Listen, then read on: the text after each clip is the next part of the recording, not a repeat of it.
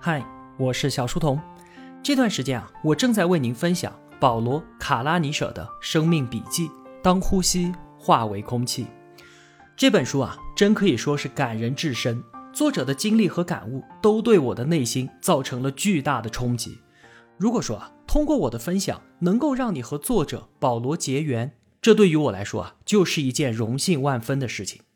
而我自己有幸捧读这本生命笔记，完全是因为这本书的中文译者何雨佳，他的翻译不仅赋予了整本书极好的阅读感受，他所写的序言更是让我确定这就是一本绝对不能错过的佳作。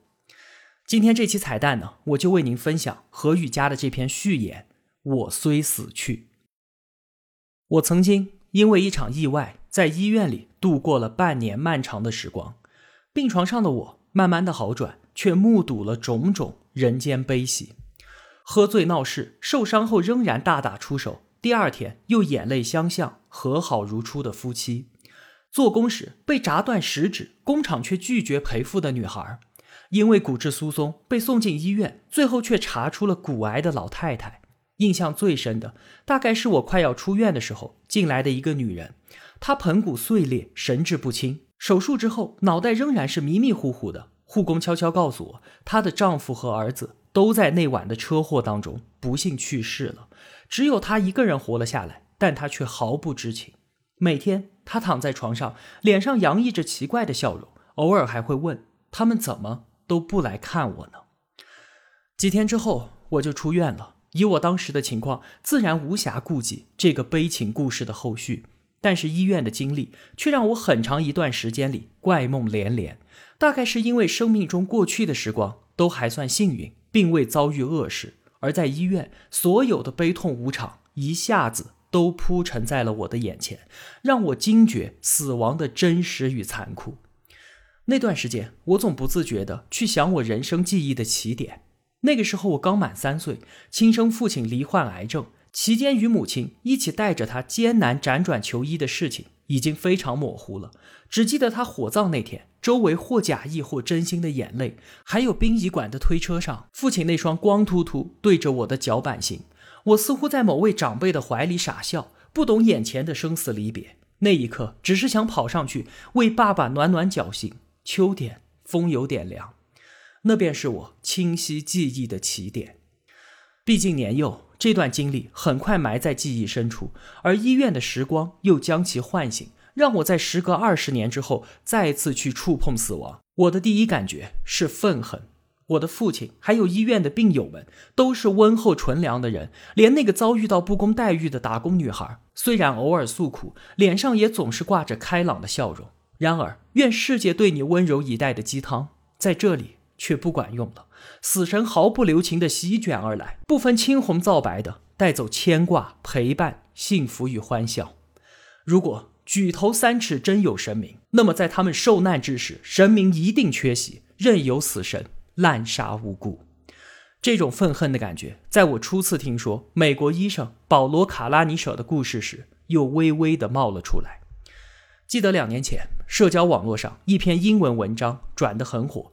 标题叫做“我还能活多久”。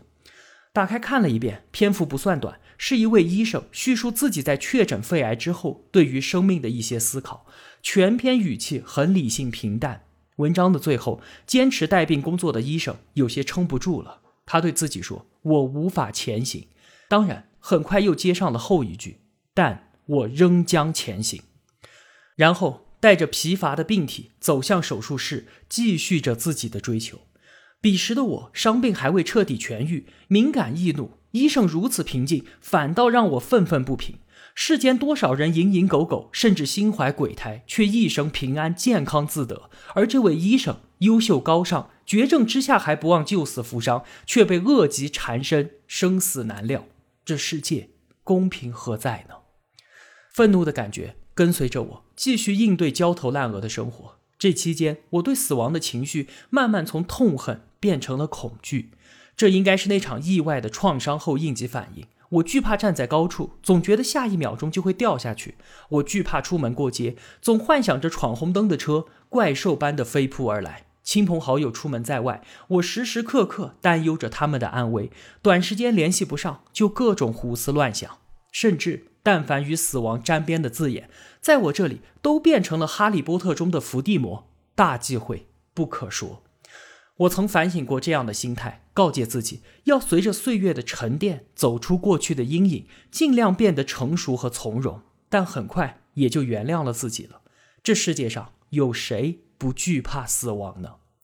大概这一次，神明没有缺席，他看到我的慌张与恐惧，安排我与保罗再一次相遇。只是看到医生的文字，斯人已逝。两年前我读到的那篇文章的作者，已经在二零一五年的春日走了。医者终究无法自救，死后家人把他患病期间的文字集结成了这本书。当呼吸化为空气，现在就摆在我眼前。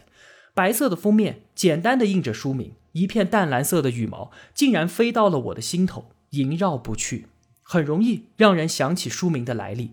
十七世纪英国诗人克莱维尔的诗，也是这本书开篇的节选。你在死亡中探究生命的意义，你见证生前的呼吸化作死后的空气。新人尚不可知，故旧早已逝去。躯体有尽时，灵魂无绝期。读者啊，趁生之欢愉，快与时间同行，共赴永恒生命。诗歌总是含义模糊的，而这一首也不算例外。然而，我想保罗会选择这个书名，大概也是因为他理解的这首诗用来描绘自己的心情是最为恰切的。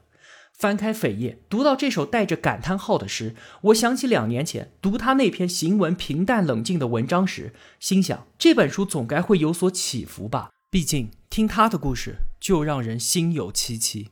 绝症这样的事情，怎么可能没有一点煽情呢？然而。阅读全书的过程当中，我完全没有如预想般涕泪横流。读完保罗写的结尾，他对女儿的告白，我翻到封面，盯着他的名字，心里打了个问号。这样就完了吗？我想象中壮志未酬身先死的悲情呢？我想象中活在当下的鸡汤呢？保罗，我本以为亲身经历死亡的你会用慷慨激昂的文字劝我忘记那些消极的情绪，高歌猛进，莫负好时光呢。可是。我接着读了保罗遗孀 Lucy 写的后记，与其说是后记，不如说是对这部作品的解读。Lucy 写道：“他没有故作勇敢，也没有怀着虚妄的信念，认为可以克服或者战胜癌症。他坦然真诚，对自己本来规划好的未来变得无望。他表示悲痛，但同时又创造了一个新的未来。对的，没有故作勇敢，坦然真诚。”我被这相当淡然的一句话给触动了。Lucy 的这篇后记传递的也正是保罗给她的态度。这个越走到生命尽头，越散发着人性光辉的男人，他虽然死去，却好像仍然在和伴侣一起携手人生。就像他的好友所写的序言那样，他的身体已经化归尘土，然而形象却依然如此的亲切鲜活。他活在美丽的妻子和可爱的女儿的身体里，他活在悲痛的双亲与手足的心中，活在这些教堂里的众多好友、同事和过去的病人的表情中。等我读完 Lucy 的后记，感受到保罗所给予他的力量，想着保罗的医术与文字传递给世界的福泽，一种震撼的战力从背后爬上来，悄悄地遍布全身。原来还有如此平静柔韧而又勇敢坚强的力量。我虽然是慢半拍才感受到的，但却后劲十足，久久萦绕不去，竟让我彻夜辗转难眠。爬起来再次翻开这本小小的书，感觉手捧千钧。书中的保罗是一个无比坦诚的讲述者，他讲述意气风发的青年时代，在文学中探索人生的意义。讲述自己为了更进一步去感受生死，弃文从医。而中国一位文字同样具有震撼力的作家鲁迅，曾经在大时代的背景之下选择了弃医从文。鲁迅先生认为，医只能医身体，文则可以医灵魂。保罗的经历其实和鲁迅是不谋而合的。从医之后，他拼杀在与死神对抗的第一线，面对垂危的病人，用手术刀力挽狂澜。当然也有无可奈何的时候，而正是这样的时刻，令他明白医者的责任。有时候不是去挽救病人的生命，而是做一个领路者，引导病人和家属度过人生中最艰难的时刻，以后还可以创造新的生活。自己被确诊癌症也是他的无可奈何。病人和医生的双重身份，大概让他更自觉地承担起引渡自己的责任。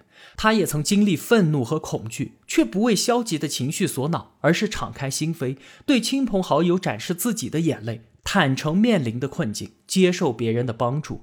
我想，这种毫不忌讳的态度，才是真正的勇敢坚强，让他在生命的最后时光，还能毫不懈怠地去完成梦想，甚至。承担起保护所爱之人的责任，身体已然垮掉，灵魂需要拯救。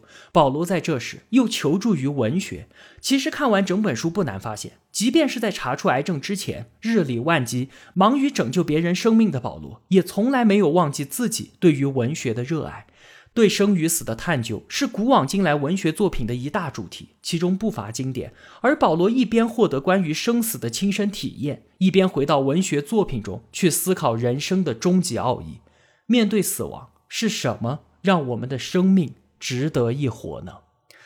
多年浸润在文学作品当中的保罗，每每幽默轻快的行文之后，总伴着富有哲思、超然于世的思考，赋予这本薄薄的小书不可估量的力量。一部我很喜欢的电影《超新约全书》当中，上帝的小女儿捣乱，以发短信的形式提前把每个人的去世时间昭告天下，结果可想而知。有的人惶惶不可终日，有的人有恃无恐的尽情冒险，有的人则完全挣脱枷锁，做回想做的自己。但我想，这些行为在保罗看来，大概都并非人生真正的好活法。他借自己的肿瘤医生之口，说出了一句真理。别因为你要死了才去做或者不去做某件事儿，而是要找到自己认为重要的事情，不管什么时候，只要去做。从这个意义上来说，保罗还是为我们熬了活在当下的鸡汤，但他的活在当下有着比常人高尚许多的内涵。此刻，若你让我阐述活在当下的意义，我第一个想到的仍然是自己，大快朵颐，畅游山水，享受生活。而保罗呢？余生的前半段，他重返了热爱的手术台，到后面甚至满负荷工作；后半段病情恶化，体力实在不支，他转而写作，也是为了与大家分享自己的感悟，希望能够给这个世界带去一些积极正面的能量。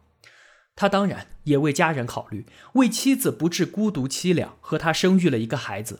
我想，他们的女儿卡迪多年后捧读这些文字，也会感觉到这个记忆中十分模糊的父亲就在身边吧。就像如今我读亲生父亲在我出生前后写给我的那些小诗，还有他在家中藏书上写的字迹娟秀、细致温润的批语，也会总有非常温暖的感觉。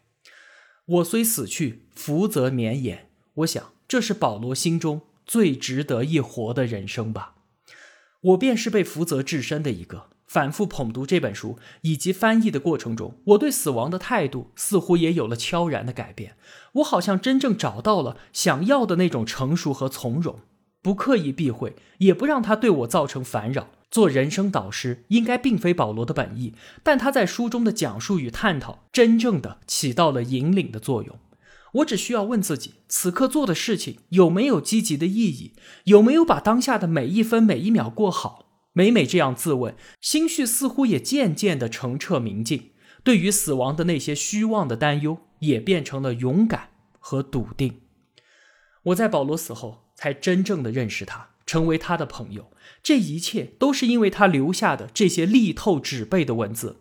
他临死前对于肉身如何处理这一类的事情，全都是云淡风轻，毫不在意，却一定要让家人承诺自己的文字能够得到某种形式的发表。我想，之所以有这个遗愿，是因为他希望实现那首诗中所描述的存在的意义：躯体有尽时，灵魂无绝期。当他想要传达的信息昭告天下为世人所知，他就永远活在我们心中，并随着这本书的散播推广，不断创造新的灵魂，改变新的人生。我深深的相信，当你翻开这本书，也会和我一样，开始一场探究生死的旅程，并且永生难忘。所以，我深深的感谢这一位真正能称之为伟大和高尚的医生——作者保罗。你虽死去，精神不灭，灵魂永生。此时此刻，无需多言，请你敞开心扉，与保罗一起奔赴这场生死之约吧。好了，这就是何雨佳的这一篇序言。关于保罗的故事，我已经更新了两期节目，为同学们分享了。之后我们再继续。我是小书童，我在小书童频道与您不见不散。